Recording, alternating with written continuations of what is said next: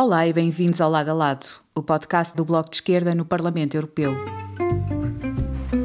Olá, Zé. Olá, Marisa. Esta semana chegamos ao fim de mais um capítulo da legislação da Lei do Clima Europeia, digamos assim genericamente, o pacote Fit for 55 um, que tinha sido chumbado na, na, última ação plenária e que falámos sobre isso já aqui num, num podcast.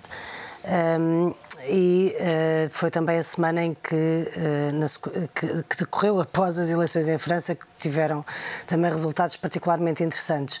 Podemos uh, falar destas duas dois temas esta semana, sendo que o Fit for 55 não termina ainda aqui, porque agora vão começar as negociações com o Conselho e quando o, o acordo estiver finalmente fechado entre o Conselho e o Parlamento, teremos que voltar ao, ao plenário e a tomar uma decisão. Mas basicamente foi um tempo recorde entre o momento que chumbámos a, a proposta anterior, porque o lobby tinha feito pressão de tal ordem que eh, conseguiu eh, reduzir totalmente as metas definidas que já eram limitadas, como falamos, e eh, ainda por cima não houve grandes alterações em relação a esse relatório que acabou por ser votado e, no voto final chumbado. Não havendo grandes alterações, os socialistas resolveram integrar o compromisso que antes rejeitaram. Não apenas os socialistas, mas também os verdes, diga-se de passagem. E uma outra nota interessante deste processo foi que, um, durante a própria votação, utilizou-se um procedimento excepcional uh, para evitar votar as emendas do grupo da esquerda, dos verdes e de outros grupos minoritários, uh, que teriam muito pouca probabilidade de passar, é verdade, mas que não tivemos sequer a oportunidade de poder, digamos, contar cabeças e perceber quem é que estaria por uma versão mais, uh, mais ambiciosa deste pacote. Sim, eh, eh, enfim, depois da jornada triste que já tínhamos tido há duas semanas, tivemos uma que eu diria é ainda mais triste. É? Isto é, é, é, um, é um processo, é uma espécie de processo por eh, dominó. O PPE conseguiu, com os liberais e a extrema-direita, descaracterizar o relatório, no fundo cedendo a uma série de reivindicações do, do lobby da indústria fóssil. descaracterizá-lo de tal forma que, na sessão plenária anterior, nós, os verdes e os socialistas, acabámos a votar contra o relatório, porque aquilo de facto não, uh, não cumpria mínimos do, do, da, exigência que se exige neste momento na, na, na, resposta às alterações climáticas. O que aconteceu, entretanto, é um bocadinho pior, porque basicamente o, o relatório teve alterações mínimas em relação ao que foi chumbado uh, há duas semanas atrás. Aliás, ainda hoje a Carbon Market Watch diz basicamente os, os deputados acabaram de aprovar aquilo que rejeitaram há duas semanas atrás.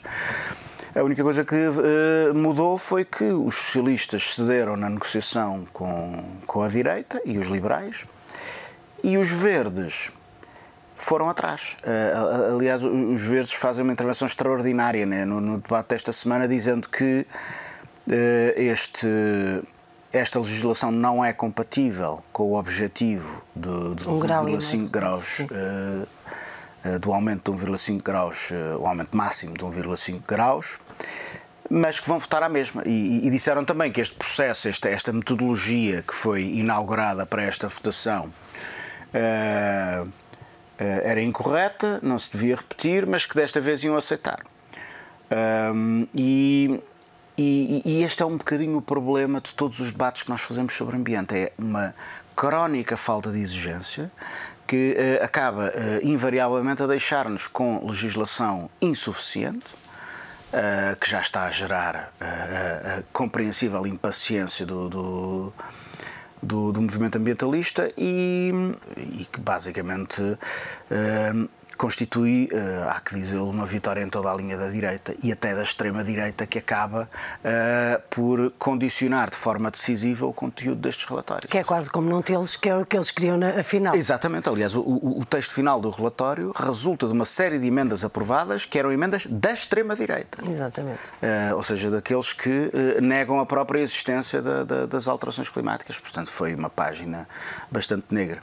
E além disso, como disseste, já há várias reações do movimento ambientalista e inclusive várias de movimentos até mais institucionais, não, tão, não estou a falar necessariamente das Fridays for Future, de outros movimentos mais institucionais que dizem uh, que é difícil que a União Europeia continue a chamar-se campeã do clima depois de, de, de, de apoiar este tipo de, medidas que uh, nem sequer garantem necessariamente que se consiga cumprir uma redução de 55% das emissões face aos valores de 1990, que já era um valor muito aquém daquilo que é exigido pela comunidade científica e pelo painel intergovernamental das Nações Unidas.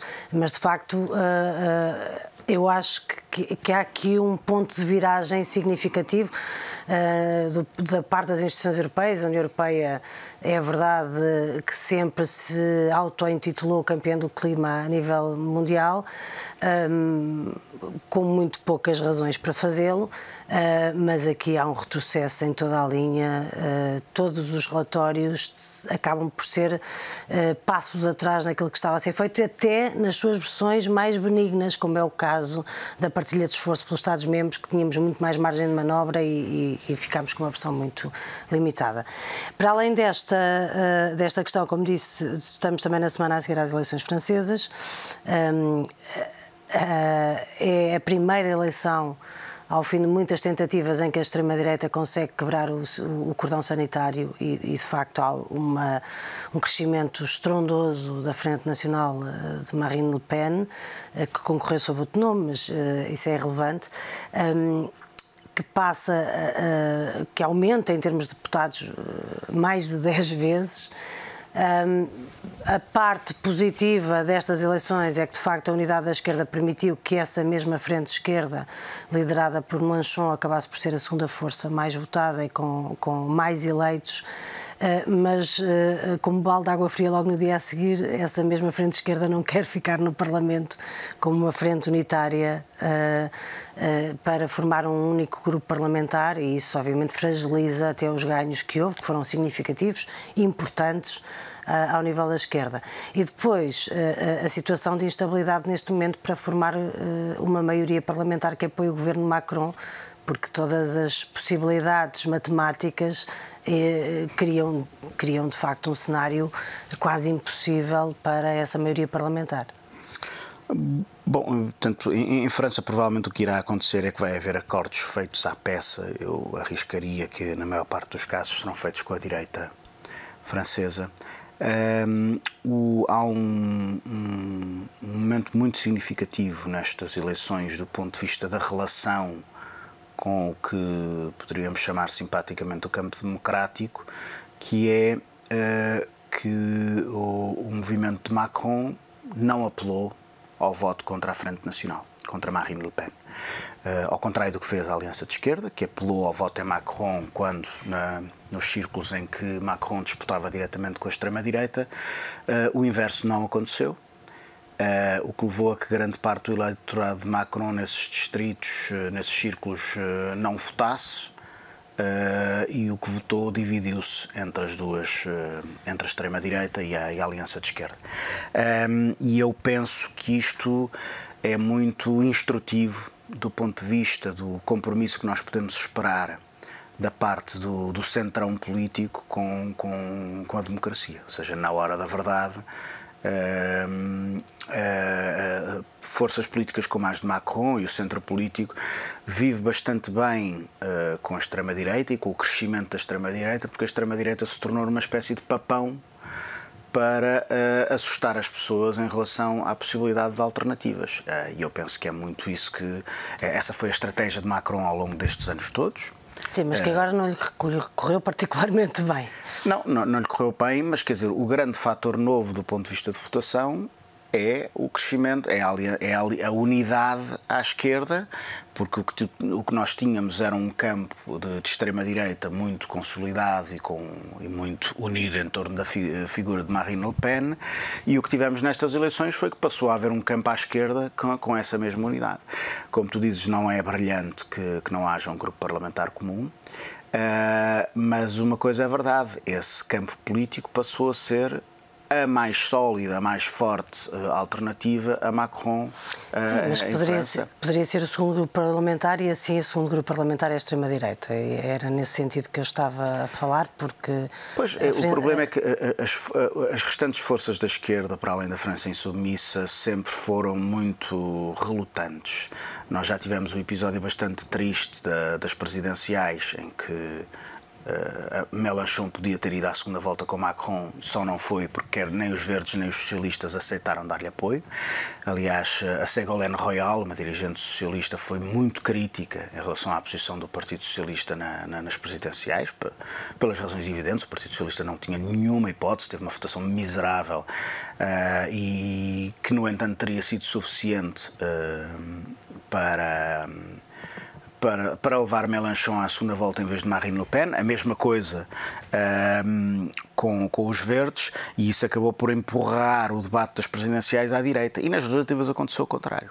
Uh, é pena que esse esforço não, não prossiga. Até porque eu acho que se pode dizer com toda a, clareza que uh, o facto de os verdes e o Partido Socialista terem grupos parlamentares ou seja, elegerem e o Partido Comunista muito provavelmente também, mas nestes dois é evidente, deve-se a esta frente esquerda, porque eles sozinhos dificilmente atingiriam os 5% necessários e por muito que tivessem candidatos naquele esquema e sistema eleitoral francês uninominal horrível que têm, mas por muito que tivessem candidatos em condições para poderem ser eleitos, se não atingissem os 5%, estariam fora de jogo. E, portanto, a média nacional eh, nas presidenciais, nós sabemos, os socialistas tiveram 2%. Uh, Sim, é, é, é difícil afastar a ideia de que os socialistas eh, alinharam na aliança de esquerda porque era a única um... forma de, de, de, de chegarem ao, ao, à Assembleia Nacional Francesa. Isso é. É Mas pronto, vamos ver como é que evolui a situação em França. De qualquer das formas, é, apesar de todos os sinais negativos, e de, volto a dizer, uh, pela primeira vez há de facto uma capacidade da extrema-direita de romper o cordão sanitário e tem um grupo parlamentar muito reforçado, mas apesar disso tudo há de facto um resultado extraordinário na esquerda e eu acho que isso não, não se pode retirar ah, mesmo com as decisões da noite ao pós-eleitoral, ah, pós-eleitorais dessa mesma frente, mas ah, que significam a única janela de esperança para o futuro e para o futuro pós-Macron, eu creio que isso não há dúvida nenhuma. Até para a semana. Até para a semana. Obrigada por nos terem seguido. Regressamos na próxima semana. Até já.